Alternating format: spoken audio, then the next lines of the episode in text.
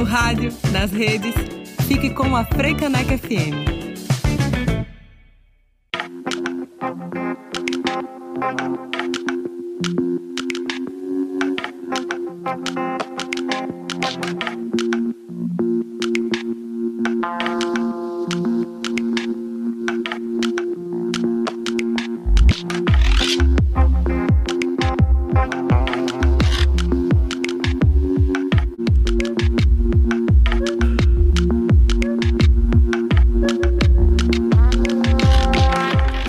10 horas da manhã e 23 minutos, já estamos na hora da nossa faixa de entrevista, que na verdade hoje não vai ser bem uma entrevista, vai ser um debate, porque no último sábado, dia 13 de maio, foi o aniversário de 135 anos da abolição da escravatura no Brasil. A assinatura da tão conhecida Lei Áurea marca não uma comemoração, mas um lembrete, um lembrete para refletirmos sobre as consequências desse processo que tem impactos até hoje.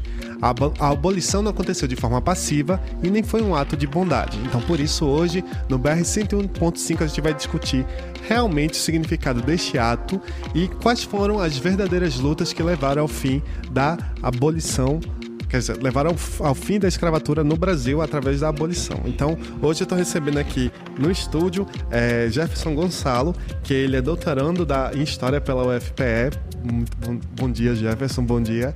E pelo Zoom também estou com a presença de Piedade Marques, que faz parte da Rede de Mulheres Negras de Pernambuco. Piedade, bom dia e muito obrigado por ter topado falar aqui com a gente no nosso programa. Bom dia, Alex. Bom dia, ouvintes. É um prazer estar aqui né, para essa conversa, esse bate-papo é, que nós do Movimento Negro né, já denunciamos há muito tempo né, a grande farsa do 13 de maio e da Princesa Isabel. É, vai ser legal Nada como ter um doutorando, né, que está aí fazendo os aprofundamentos e ser um homem negro, um jovem negro, né, que sai exatamente da grande lógica do racismo e ocupa um lugar que para nós é extremamente importante, que é a academia, um lugar de produção de conhecimento, de sistematização de vivências que nos dá uma contranarrativa né, do que o racismo nos traz. Um prazer enorme, enorme estar aqui. Muito obrigado, Piedade. Então vamos começar aqui com Jefferson. É, Jefferson, queria que você é, falasse um pouquinho para gente o que levou à assinatura dessa lei, né? Porque não foi uma questão de bondade, não foi uma questão de que a princesa Isabel era uma mulher muito amável com as pessoas e queria acabar com a escravidão, não. Foi um, todo um processo. É, bom dia aos ouvintes, bom dia à Piedade, ao pessoal do estúdio. Bem, é, em relação ao que levou a, a assinatura da Lei Áurea, é, isso vai ser uma, uma, uma somatória de fatores. Por quê? É, o Brasil já tinha reconhecido, em 1831, que a trazer africanos para o Brasil como é, na condição de escravizados era um, era um crime. Porém, o Estado brasileiro ele passou a mão em relação a essa lei e fechava os olhos. Isso vai fazer com que é, a Inglaterra entrasse em, em cena, começasse a pressionar a o fim do, do, do, tráfico de africanos, e isso vai desaguar mais na frente é, em diversas leis, como por exemplo a Lei Eusébio de Queiroz. E aí, é, isso só para contextualizar, a partir do fim do, desse comércio agora transformado em tráfico, é, a gente vê a ida de muitos escravizados que pertenciam à região norte e nordeste para o sudeste. Então isso vai fazer que, é, que no sudeste tenha um aumento da pressão dos escravizados lá em relação à escravidão. Então aí a gente já tem um primeiro é, ponto. Tem a participação dos escravizados na luta pelo fim da escravidão. E aí, já para adiantar, é, até para não comer muito tempo, senão. Ah, vou... mas tem um tempinho aqui, não se preocupe. senão eu vou, me, eu vou me empolgar. é, um dos motivos que vai fazer com que ah, o governo brasileiro assine a Lei Áurea vai ser exatamente essa pressão feita pelos escravizados no sudeste do país.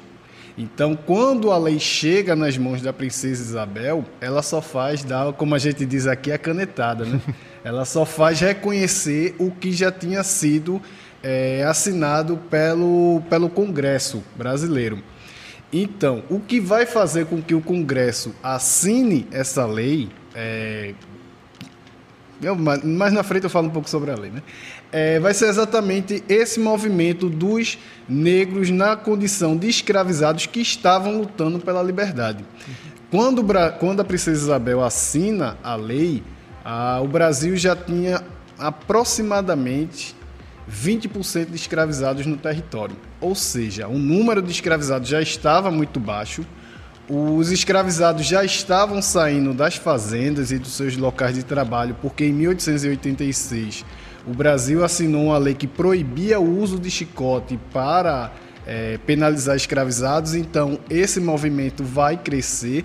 Esse medo da, da elite branca vai fazer com que essa lei seja assinada. Então, quando ela recebe a, a, o documento para assinar, é, a gente diz que o, o, a escravidão ela já tinha acabado, ela só fez chover no molhado, basicamente isso. É, e nesse, até chegar a, a, a lei áurea em si, tinha algumas outras leis que não faziam, iam minando né, a, a, a, força da escravidão como um, um, uma ferramenta econômica, né, digamos assim, mas que não, no meu ver não fazia tanto sentido. Por exemplo, essa lei do, dos sexagenários, né? Porque era uma lei que é, libertava pessoas acima de 65 anos, mas quem é que conseguia chegar aos 65 anos vivendo naquelas condições, né? Uhum. Então é, é, é como se fosse algumas etapas que tiveram antes, mas que nunca trazia a, a solução do problema, né? A, tanto a lei do sexagenário quanto a lei do, do ventre, ventre livre, livre, elas surgem também nesse contexto de pressão é, dos escravizados.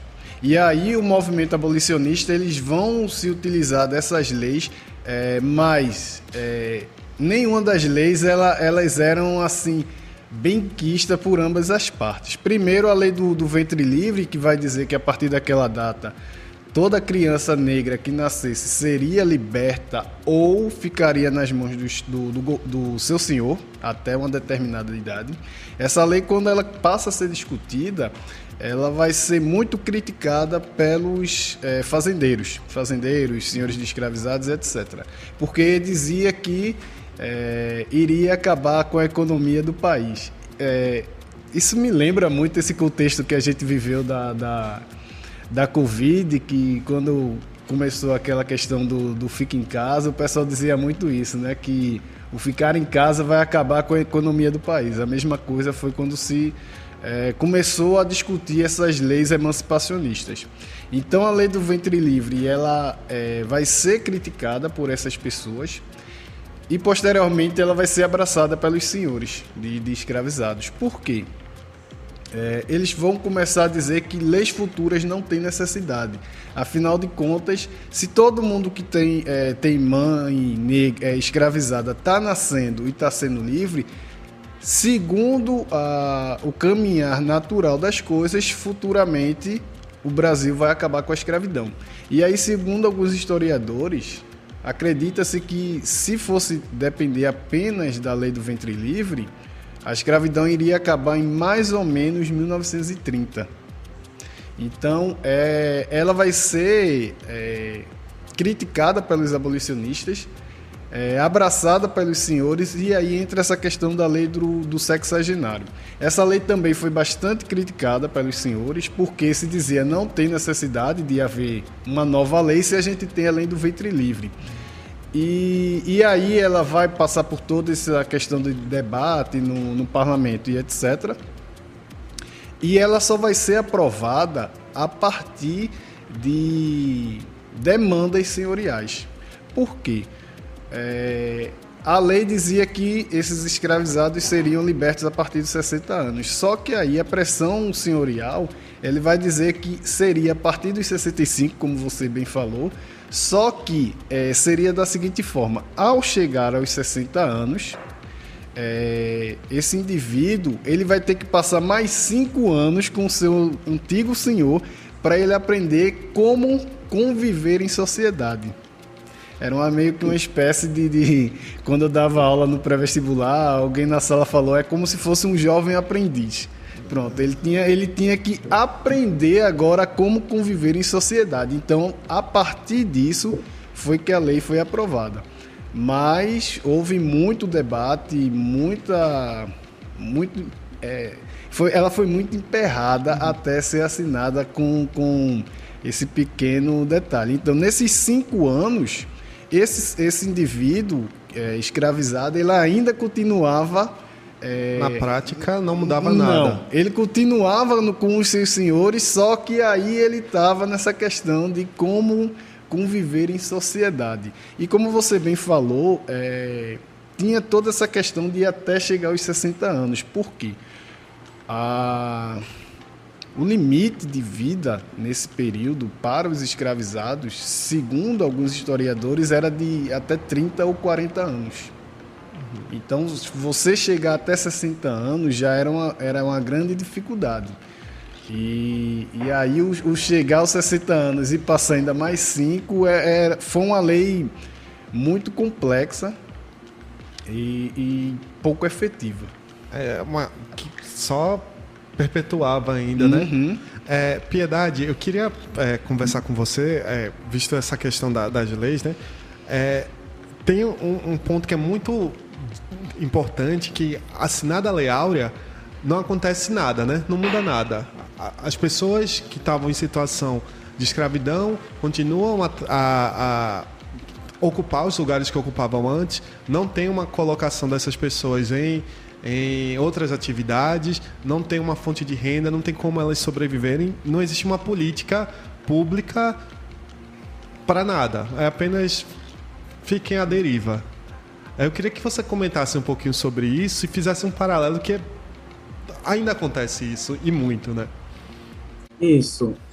É, a gente sabe que é, ontem, inclusive, saímos com o texto da companheira professora da, da Federal, que é integrante, né? Que é 14 de maio, dia que ainda está por vir, né? Ela traz exatamente isso, né? Pensando que o, o 13 de maio, né? Ela para a fala oficial, né? E a gente sabe que a história e por isso que é importante que a gente é, esteja em determinados espaços, porque é onde as falas passam a ser, de alguma forma, validadas. Aonde não se está, essa realidade não, sei, não chega a ser contada. E a necessidade de fazer uma contranarrativa, ela vai exatamente nesse sentido. Então, tá aqui é importante, tá na universidade é importante, seja como professor, seja como aluno, né? O professor vai estar tá, é, fazendo sua lá, carreira acadêmica, mas está formando outros acadêmicos e nós que passamos na universidade passamos porque estamos nos territórios, nos lugares aonde existem outras pessoas, e por isso que é importante. Então, pensar o 13 de maio né, como essa data, o 14 de maio como a data que até hoje a gente espera, é algo extremamente real até hoje, porque até hoje, né, o que a gente sabe é que é, diferente da política, por exemplo, para trazer os brancos italianos, por exemplo, para a agricultura né, em cima, lá para o, o Sudeste, é, a população negra continuou com as, os mesmos regrados é, é, da legislação, ou seja, não podia ter terra, não podia ter trabalho, não podia, não podia estudar, não, ou seja, a vida da população continuava na mesma, né? nas mesmas condições. Né? É, eu acho que deve ser um pouco isso, a sensação que nós temos enquanto cidadãos e cidadãs né, brasileiras, é, quando se fala de ornamento é, é jurídico, porque a gente, de fato, briga para dedéu né, para ir construindo alguma coisa, e das coisas que a gente consegue com mais avanço, elas terminam naquela história de lei morta, né? lei que não, não chega efetivamente a fazer cosca. Né? Efetivamente, a gente não consegue fazer com que o judiciário, por exemplo, utilize as leis que estão aí para. Né? Eu fico sempre é, é, analisando, olhando que a, a, o dia 14 né, continua até hoje, porque quando a gente olha os dados, seja de emprego, desemprego formal, inclusive informal, onde é que nós estamos, se a gente vai né, é, até hoje a gente briga para efetivamente as cotas raciais, para além das sociais, possam ser consideradas. E, por exemplo, a gente conseguiu um avanço danado em relação às eleições, e hoje, mais uma vez, o Congresso está lá é, é, conversando para perdoar porque não seguraram o que tinha sido acordado.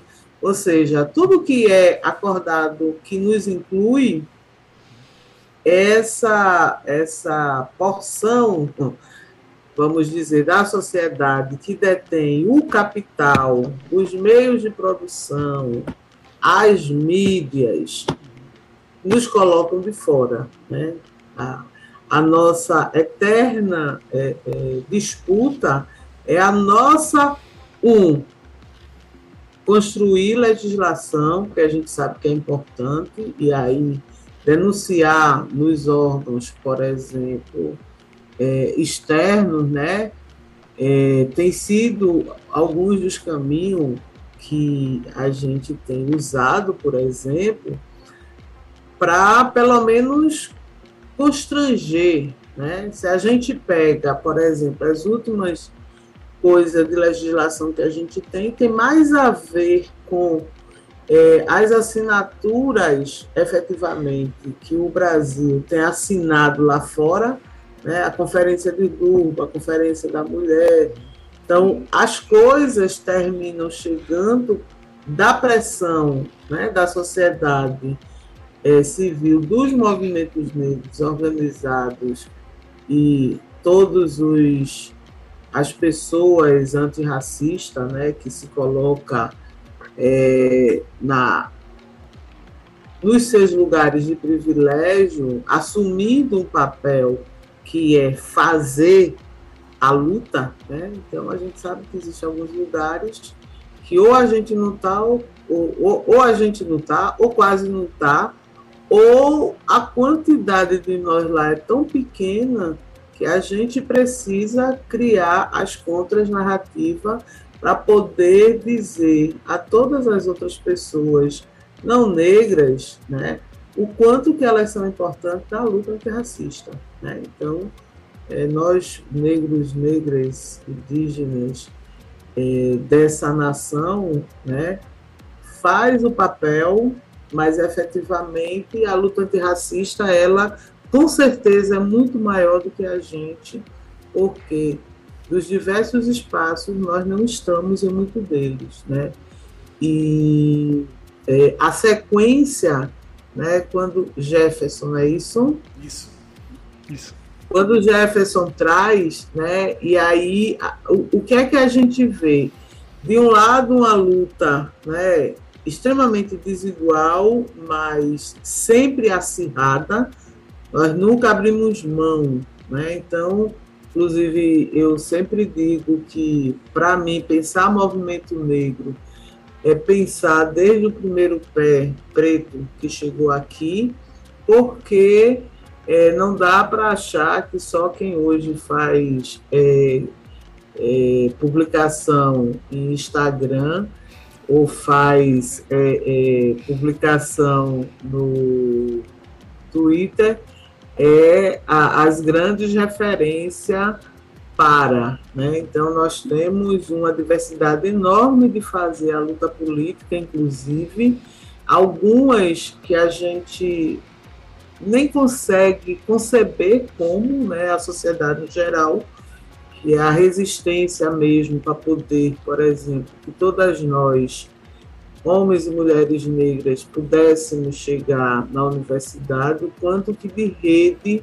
de apoio às nossas é, mães, nossas tias, é, construíram para garantir que isso acontecesse, né? assim como lá atrás as, a, a, os ex-escravizados ou as escravas de ganho que juntavam dinheiro para comprar alforria e para, inclusive, é, garantir estudo para alguns é, dos nossos irmãos e irmãs que antecederam a nós. Né? Então, a multiplicidade de, de forma de fazer é tão grande que se a gente tiver um trilhão de, de mestrando, doutorando como Jefferson, a gente ainda tem é, muita coisa para sistematizar, né? porque a vida da população negra,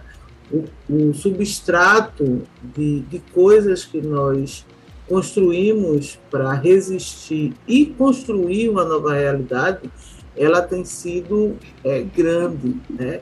E nessa luta, né, se a gente pega a Lei Áurea, a Lei do Sexagenário, a Lei do Ventre Livre, e faz exatamente o que ele fez nessa linha né, do tempo, é, de um de um lado, a gente tem o capital, né, o sistema que começa a mudar e por isso, não é porque a Inglaterra é boazinha ou coisa parecida, a gente sabe bem, né? O mundo da produção muda e o mundo da produção vai definir. Uhum. Então, enquanto os caipiras aqui não sabiam né, o quanto eles podiam ganhar, inclusive, eles brigavam para que isso não acontecesse. Né? Até começar a perceber que, pô, esse negócio vai dar mais terra, dinheiro, capital para a gente, né? Então, o mundo do trabalho, ele de fato,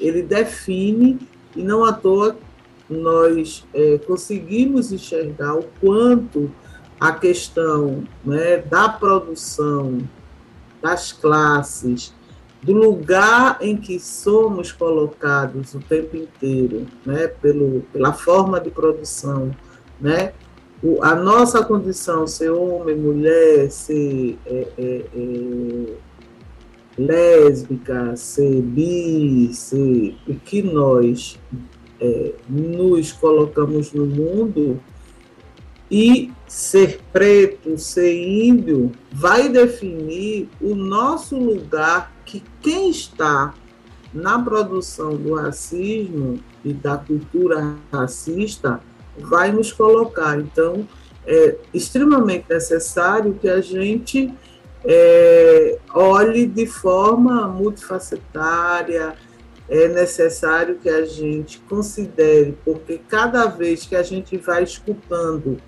a história de quem fez a, a contraposição nessa luta desigual, não dá para ver só que ela é uma mulher negra porque ela é mulher negra, ela é trabalhadora, ela é periférica, ela não está. Quando chega num determinado lugar, oposição, ela inclusive vai colocar tudo isso a serviço, né? Nós temos aí diversas histórias de quantas é, ex-escravas conseguiram né, construir é, um, um lugar na sociedade com bens e que não era só para ela, era uhum. para ela, para toda a população. Para ao seu redor, né? É. Então, é, é, quando a gente sempre diz né, que é impossível olhar para a ação da, das pessoas pretas organizada ou que consegue né, é, vislumbrar uma, uma relação de, da relação é, é, liberdade e de prisão, né? Como esse valor ele é tão importante que ela não consegue se ver só, né? Existe aí sempre uma ação coletiva, né? Eu não sou só. Então, várias é, é, mulheres negras, várias é, homens negros quando se posicionaram, eles não estavam só, não eram eles só, porque é, é, a, a coletividade, o pensar coletivo, ele está intrínseco à dura realidade que a, o sistema de escravização trouxe e que o racismo assentou e aqui no Brasil, né, o racismo ele é, não é um presente só nosso, mas como a, a, a narrativa é, do racismo aqui que tenta trazer a perversidade num discurso cordial, né? A, faz até a gente se sentir culpada porque é, várias situações, quando a gente levanta a cabeça, o racismo diz, baixa aí.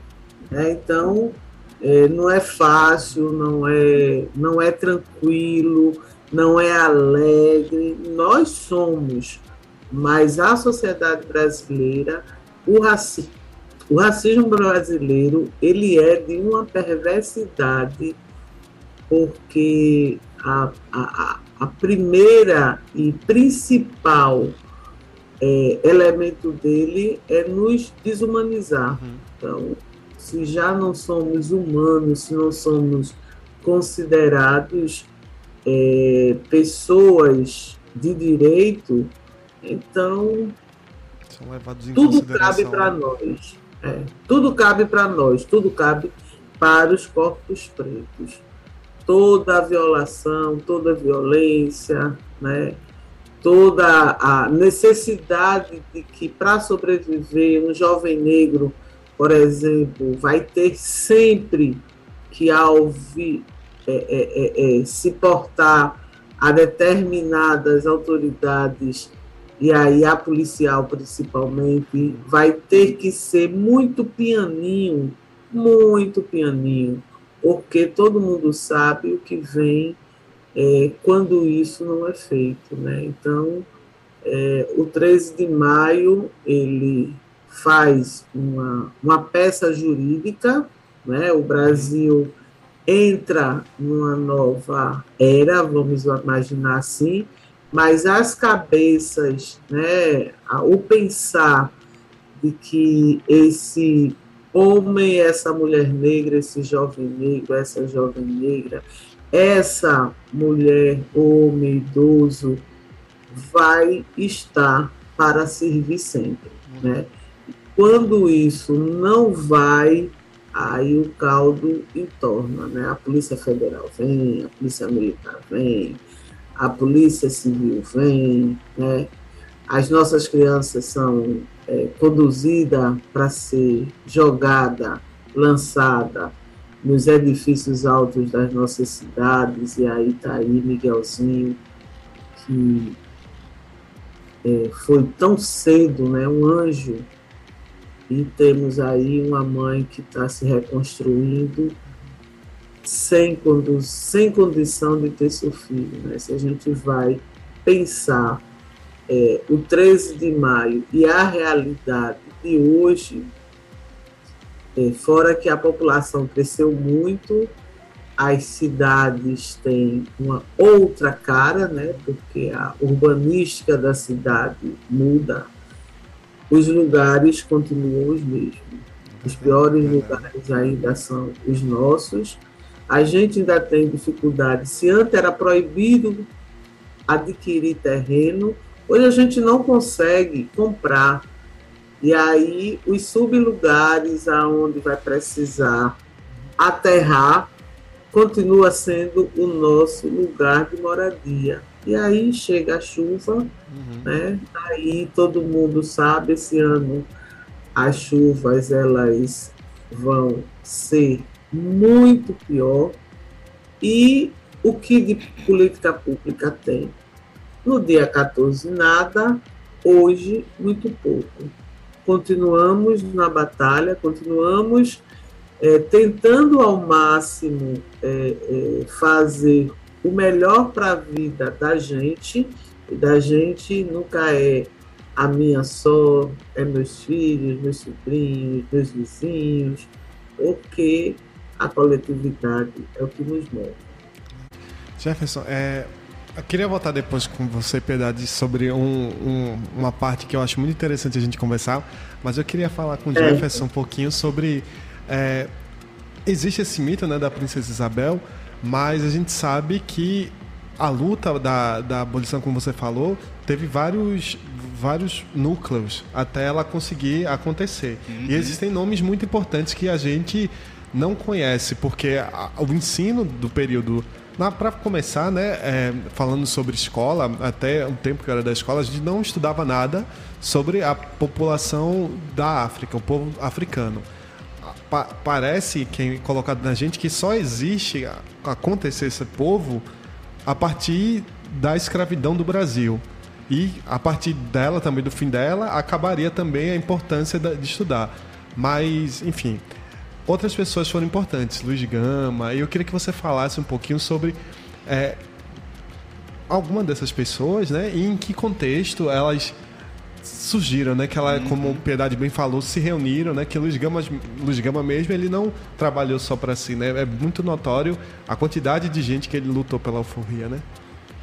É, eu gostei muito de Piedade. É, o que Piedade falou era estava falando e, e, me chamava a atenção várias questões é, em relação à lei, o, o, o, negro na lei. Por exemplo, o, o negro ele só vai fazer parte, só vai ser visto como alguém é, passível de estar na lei a partir do Código Civil Criminal. Então, a partir daí, é, que vai acontecer 1830, na década de 30, mas aí por conta de várias questões é, em relação aos levantes negros. Então, o negro ele só entrava, e parece que hoje em dia também continua assim, só entra na, questão da, das leis e relações e crimes, e aí, como Piedade falou, é, todos os ganhos para, para o povo negro, é, quando é algo é, favorável, parece que tem um tempo limite ele é assinado e depois no tempo ele vai perder a validade. É algo mais ou menos assim. Mas aí, aproveitando a tua pergunta, em relação ao continente africano, é... o Brasil ele, ele tem muito dessa influência do, do, do continente africano justamente por conta da quantidade de pessoas que vêm para cá. Mas aí, a... pegando a questão do livro didático e a questão do próprio ensino, seja história, seja geografia, a... o continente africano ele só vai aparecer quando se fala sobre Egito, e aí parece que é um, um, um continente quase uma extensão da Europa, e quando se fala sobre a divisão lá em 1914. Até então o Egito some. Então você já vê esse apagamento da, da história negra num contexto geral.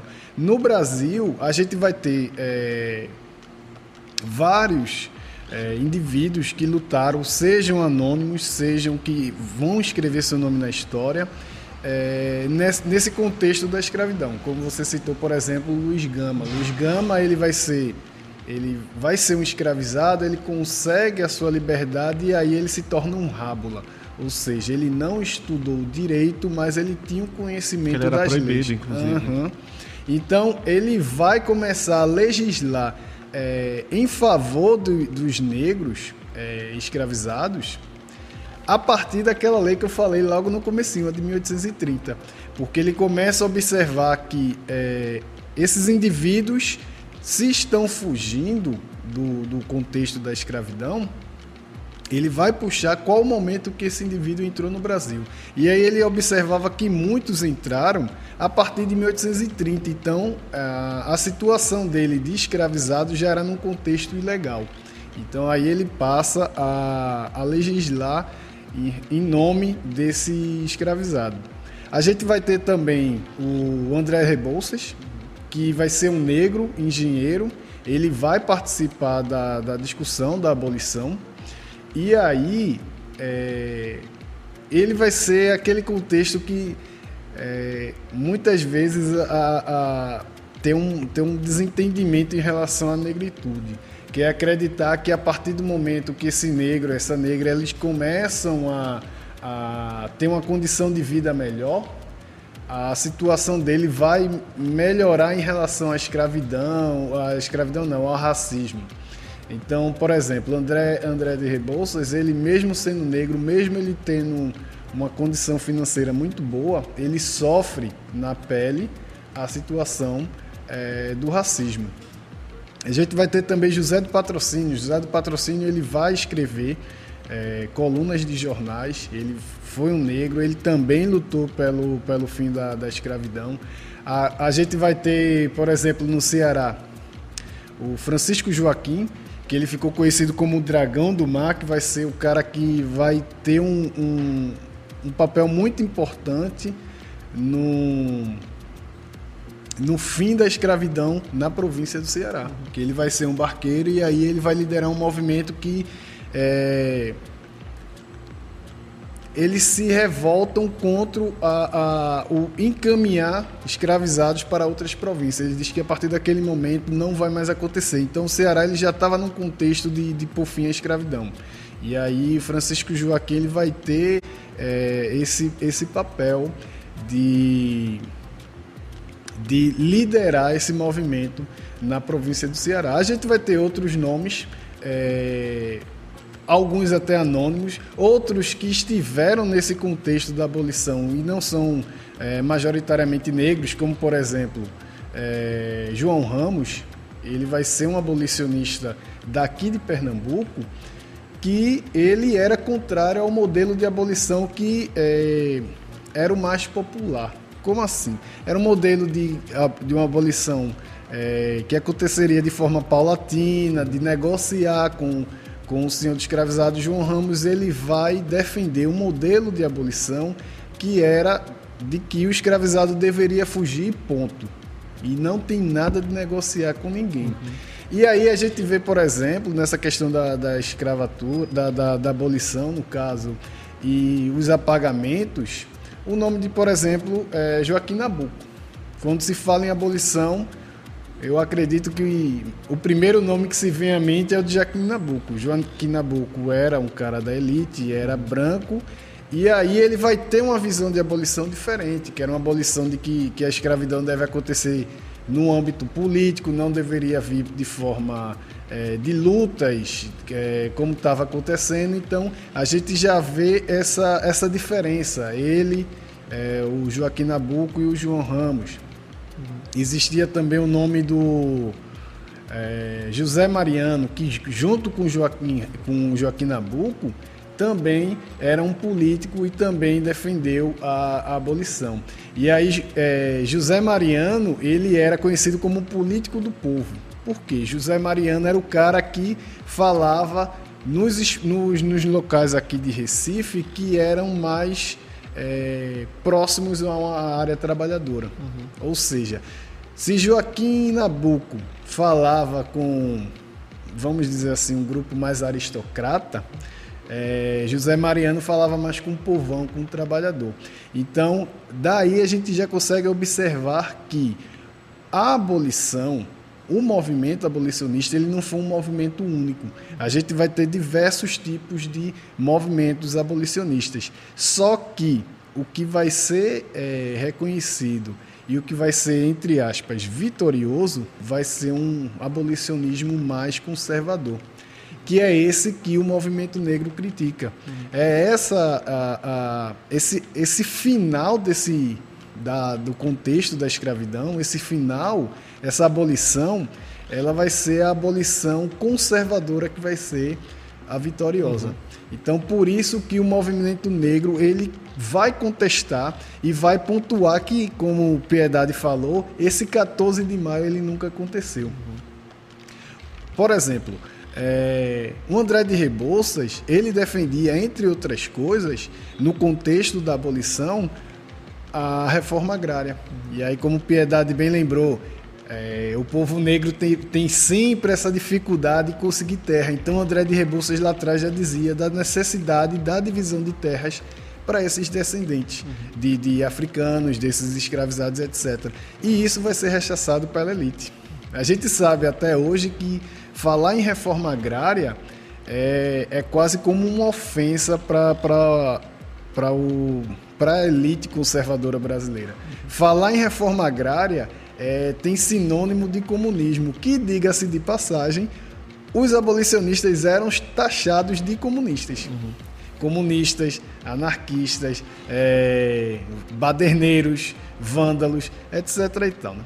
e aí a gente observa que se hoje, quando se, é, se resgata essa memória do, da abolição se resgata essa memória da abolição é, conservadora e aí por isso que a gente vê ainda hoje a permanência do imaginário de, da princesa redentora ou então de Joaquim Nabuco como o patrônomo, o herói, o líder de um movimento que não tinha lideranças. Uhum. É, é muito complicado, né? Pois é. Isso me fez é, voltar ao que eu tinha pensado em conversar com Piedade, que ela falou duas coisas que eu achei muito interessantes. Que primeiro foi é, a palavra do antirracismo, né? Que é uma coisa muito, muito falada hoje em dia. E outra coisa é que a, a nossa sociedade, o, o racismo no Brasil, ele é tão cruel que ele é negado a princípio para depois não ter o que se combater, né? E eu queria que Piedade falasse um pouquinho de uma coisa que eu escutei uma vez e sempre ficar é, voltando na minha cabeça quando eu falo sobre esse tema, por ser um homem branco, é entender que o problema do racismo é um problema nosso, branco. Porque é a gente que cria o racismo, a gente que perpetua ele de forma direta ou indiretamente pelos privilégios que a gente acumula, mas é, não é um problema do, do povo negro, é um problema nosso, porque foi a gente que, que, que criou isso. É uma, vira uma consequência para o povo negro, posso assim dizer. E eu não sei é, se eu estou falando alguma coisa louca, mas eu queria que você comentasse sobre isso.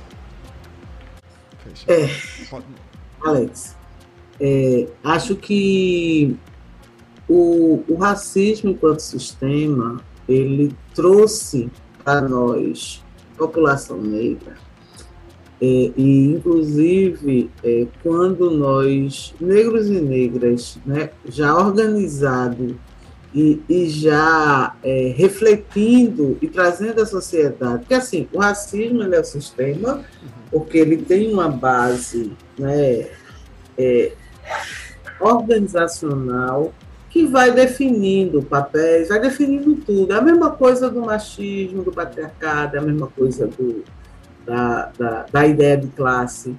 E aí, é, eu lembro que quando eu entrei no movimento, há alguns anos atrás, é, uns anos, muitos anos atrás, né? É, que a gente começava, por exemplo, é, o movimento faz um negócio que é vamos para as escolas, vamos para os cursinhos, vamos para os lugares. eu me reporto a, sei lá, 25 anos atrás, 30 anos atrás, e hoje é, a gente escuta uma fala que é recorrente quando a gente estava lá, ou seja, lá a gente era bem jovenzinho, é, nossos 20 e pouquinhos anos, hoje a gente já não tem mais esses 20 e poucos anos, vai se reafirmando no posicionamento, mas o quanto é recorrente, por exemplo, a gente escutar Ah, tá bom. Tudo é racismo. Tudo é racismo. Vocês só conseguem ver racismo em tudo, né? E a gente diz, não, a gente não vê só o racismo, a gente vê o racismo, a gente vê a homofobia, a gente vê a lesbofobia, a gente vê o patriarcado, a gente vê a, a, luta de classe, a gente vê o papel da mídia, a gente vê o quanto é importante estar em determinados espaços, a gente vê tudo. Agora, é, o quanto essas coisas elas se interligam, se cruzam e vai deixando né, em determinados lugares cada caixinha dessa, cada pessoa dessa, cada realidade dessa. Né? Então, acho que a luta antirracista ela é tanto para vocês quanto para nós, porque, na verdade, quando o racismo bate, ele bate de um lado dizendo, ó oh, homem branco, ó oh, cara branco, ó oh, detentor, o privilégio é de vocês. Ó, oh, mulher branca, vocês são os, os que podem. E é muito engraçado que, enquanto as pessoas brancas não conseguirem refletir o quanto que de racismo foi aprendido na sua trajetória, independente da idade. Uhum seja criança, seja jovem, seja adulto, seja velho. Mas nessa sua caminhada, como o racismo lhe foi apresentado, as pessoas ficam na defensiva. Uhum. Né? E aí vem com a história, ah, mas é racismo ao avesso, ah, que o, o cara é negro, mas é racista. Veja, ele disse que ele fez tal. Então, é, acho que a gente precisa compreender que o racismo ele é um problema da sociedade, uhum. da sociedade, e cada um vai ter que carregar o seu pedacinho. É, quando nós falamos né, das, dos brancos é, neste grande sistema que se chama racismo, por exemplo, é, nós estamos falando no particular de cada pessoa, mas que também não é só ela. É ela do que ela decidiu ser. Né? Ou seja, você pode ser antirracista, você pode colocar na mão, por exemplo, a garantia de que aonde tiver a luta vai estar tá também junto com vocês. E aí vai tentar, vai lutar, vai é, é, é, criar estratégia para que muito mais homens e mulheres negras cheguem em determinados espaços onde não estão, por exemplo, né? Quantos de nós, por exemplo, teve na universidade, né, e o, Jefferson está aí, sabe bem o que eu estou dizendo, de olhar né, e não ter mais ninguém, ninguém, nem o orientador, para ajudar a refletir sobre. Né? Imagine as práticas cotidiana que nós passamos e que nós vamos ter que sozinho resolver. É muito. E a gente precisa de que outras pessoas o façam, né? junto com a gente, determinadas é, lutas e batalhas, porque senão a gente já sabe qual vai ser o final. Né? Além né, do adoecimento mental que essas batalhas nos traz, né, de que a gente vai ter que ser o suprassumo do suprassumo do suprassumo do suprassumo para que a universidade, por exemplo, nos olhe, nos olhem, nos considerando.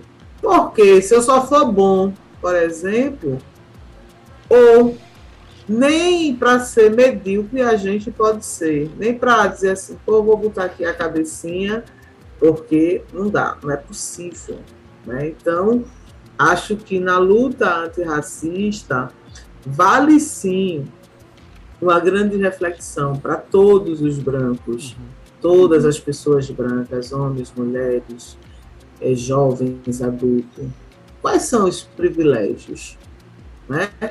que ah, mas meu pai foi lá atrás, foi lá atrás, mas até hoje, por dado? Porque esses dados não mudam e é bom para você, porque seu emprego está garantido, sua casa está garantida, seu carro está garantido, sua mordomia, tudo está garantido.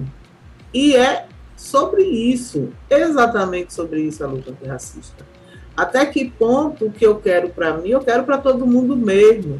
E não é aquele querer, aquele desejar assim, né? Que, ai, eu desejo tão bom, tudo de bom para tu. Faz porra nenhuma, mas desejo tudo de bom. Saca assim? Tem uma, uma campanha na internet. Ah, eu curti. Ah, eu fiz mas aonde é essa esse conteúdo eu vou fazer com que muito mais gente, por exemplo, reflita, discuta e assuma uma posição, né? Então, acho que a luta antirracista tem, tem a ver com isso, né? Do compromisso, um reconhecer, porque sem reconhecer o quanto que perverso, por exemplo, é o racismo. E quando ele se cruza com as outras opressões, isso detona, mata, mata. Mata, inclusive, os corpos. Né? Não é só a ideia, não é só. Não, mata. Somos quem mais morremos, como a gente diz, de morte matada. Seja, né? nos territórios periféricos os traficantes com os nossos jovens, seja a polícia que já considera os nossos jovens os próprios traficantes.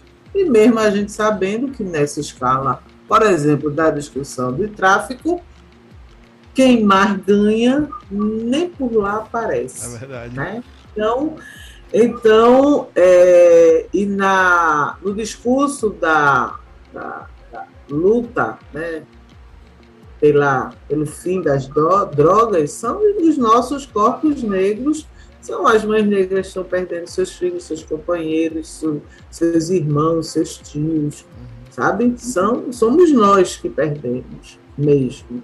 Então, acho que a luta antirracista ela é primordialmente um processo em que a gente tem que reconhecer, conhecer, reconhecer né? conhecer como ela se estabelece, reconhecer o lugar de privilégio que todos os brancos, a partir da branquitude, dentro desse sistema traz e se posicionar, sabe? Por exemplo, a rede, é, há três, duas eleições passadas, começou uma ação que se chama dentro das ações, com outras organizações e tal, a campanha Eu Voto Negra, que é uma, um grande debate que a gente está trazendo para a sociedade. E que é impossível pensar uma democracia, por exemplo, aonde as mulheres negras, sejam corpos cis, sejam corpos trans, não estejam nesse lugar para trazer as nossas questões, que são as nossas vidas, para que isso se transforme em política pública de um lado, porque o Estado precisa garantir, já que a gente paga imposto, e arcabouço jurídico, porque é lá que se cria, então, seja nas câmaras municipais, seja nas assembleias legislativas, seja no Congresso Nacional, nós precisamos, né? E aí qual é a sua? Qual é a mulher negra que você já, já votou? Vamos começar com essa reflexão bem basiquinha, né? Nas, nas diversas possibilidades de ocupar espaço, o que é que motivou? Porque às vezes é, é tão, tão, tão perverso isso, porque às vezes as pessoas nem têm nada a priori, mas também não se movem para nada. Uhum. Né? Tem processos de, de outros espaços que, por exemplo, que até está todo mundo. Aí, quando o salário já não é essas coisas todas, aí já não move tanto, mas precisa estar tá lá para votar e as pessoas, as organizações não fazem, nem chegaram para votar na pessoa, né? Então, isso é compromisso, né? Garantir que as pessoas falem pelas suas próprias vozes. Por que é tão importante um Jefferson, por exemplo? Jefferson. Jefferson. Jefferson. Jefferson. Jefferson. Jefferson nesse lugar. Que a possibilidade de que um de nós fale sobre nós. Porque a universidade, nesse lugar que é de uma disputa, né? E aqui no Brasil que é um negócio louco, né? É algo que parece. Aí depois você termina, você se lasca, fica com o título e vai ter que fazer outra coisa porque não tem nem lugar para trabalhar, uhum. para ganhar pelo investimento que você fez, por exemplo. Sim. Mas o quanto que é importante que as coisas que a gente tem construído seja é, é, dito também por nós, né? E, assim, tudo que a gente tem até hoje da fala, mesmo quando é de nós, não é, não somos nós, são os outros falando por nós. E o quanto que é importante que nós, homens, mulheres, jovens, é, adultos, é, criança, possamos falar para as pessoas o quão importante ou quão perverso determinados caminhos que hoje parece tranquilo, mas que nunca foi nada tranquilo, foi construído, uhum. né? Então, eu acho que a, a, a, a luta antirracista ela é condição sine qua non o fazer. Né? Não existe um antirracista que ele não traga. Não haja, né? A pessoa, a pessoa, a fala. Respeite esse sujeito, essa sujeita uhum. que vive, que cria, que sistematiza para falar, né? Porque sobre o que falar tem muita coisa. Vamos começar a permitir, né, nessa luta que a gente vai travando para que a gente possa ter pessoas e que a gente possa se sentir minimamente seguro em determinados espaços, inclusive da produção do conhecimento, né? E que é, se eu chego só, na minha saída eu posso olhar e ter muitos outros, muitas outras pessoas que olhem para mim, olhem como um, uma referência, né? e, e veja o quanto que para as pessoas brancas trazer para si no seu cotidiano ações cotidianas como pessoas, todas as outras pessoas faz com que elas fiquem inclusive mais dignas. Né? Ser respeitoso com todas as pessoas, né? Então, acho que a, a luta antirracista ela traz é, conquista, traz espaço, mas traz para mim uma outra coisa que é é possível, é necessário dizer para a sociedade que todos nós somos responsáveis, sabe? É como aquela história, todas as crianças que existem, nós adultos somos responsáveis, todas nós.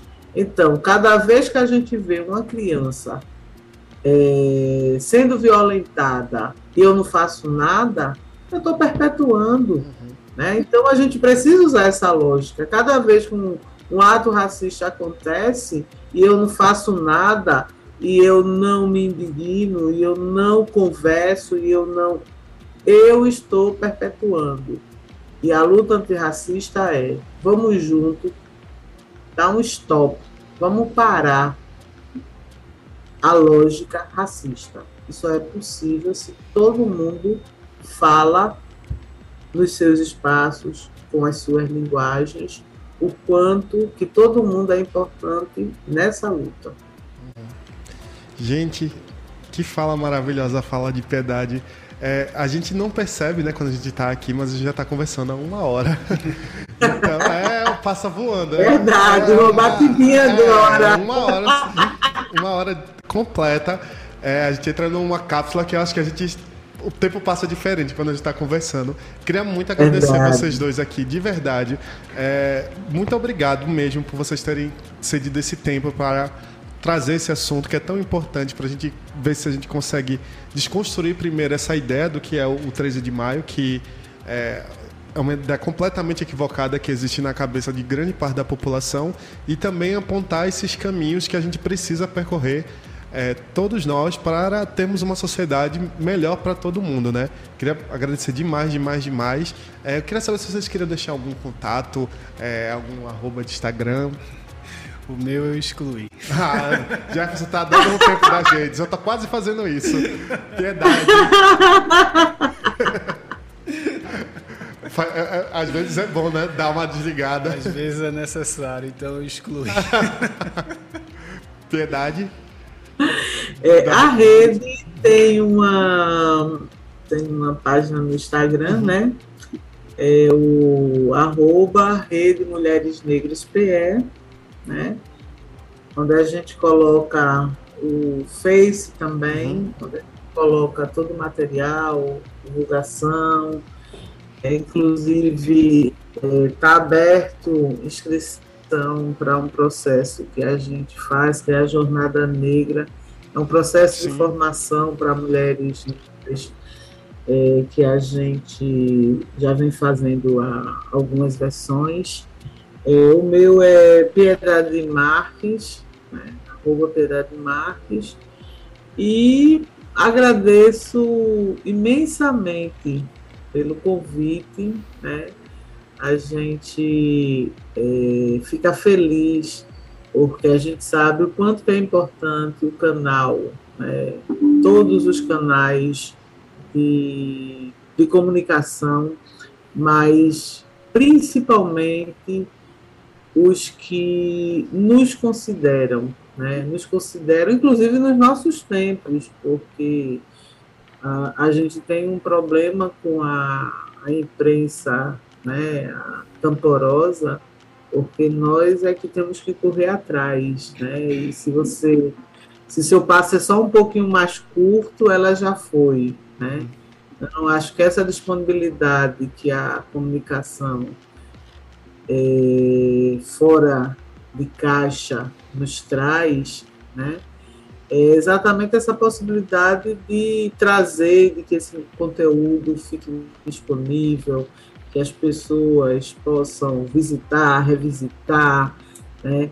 Isso, para mim, é dos nossos maiores ganhos na luta antirracista. Né? É poder ter espaço para fala, conhecer pessoas novas, né? conhecer pessoas que é, compõem essa grande luta antirracista. E é isso. Mesmo quando a gente nem se conhece, a gente fala das mesmas coisas. Isso é muito importante. Um prazer enorme. Muito obrigado, Piedade. Muito obrigado, Jefferson. E a gente vai agora escutar Lazo Matumbim, com 14 de maio, né? Que vai hum. coroar essa nossa conversa de é hoje, hoje, não é? e é isso. Daqui a pouquinho eu tô de volta com mais BR 101.5 aqui na Frecaneca FM, que você sabe, toca cultura, toca o Recife, toca você.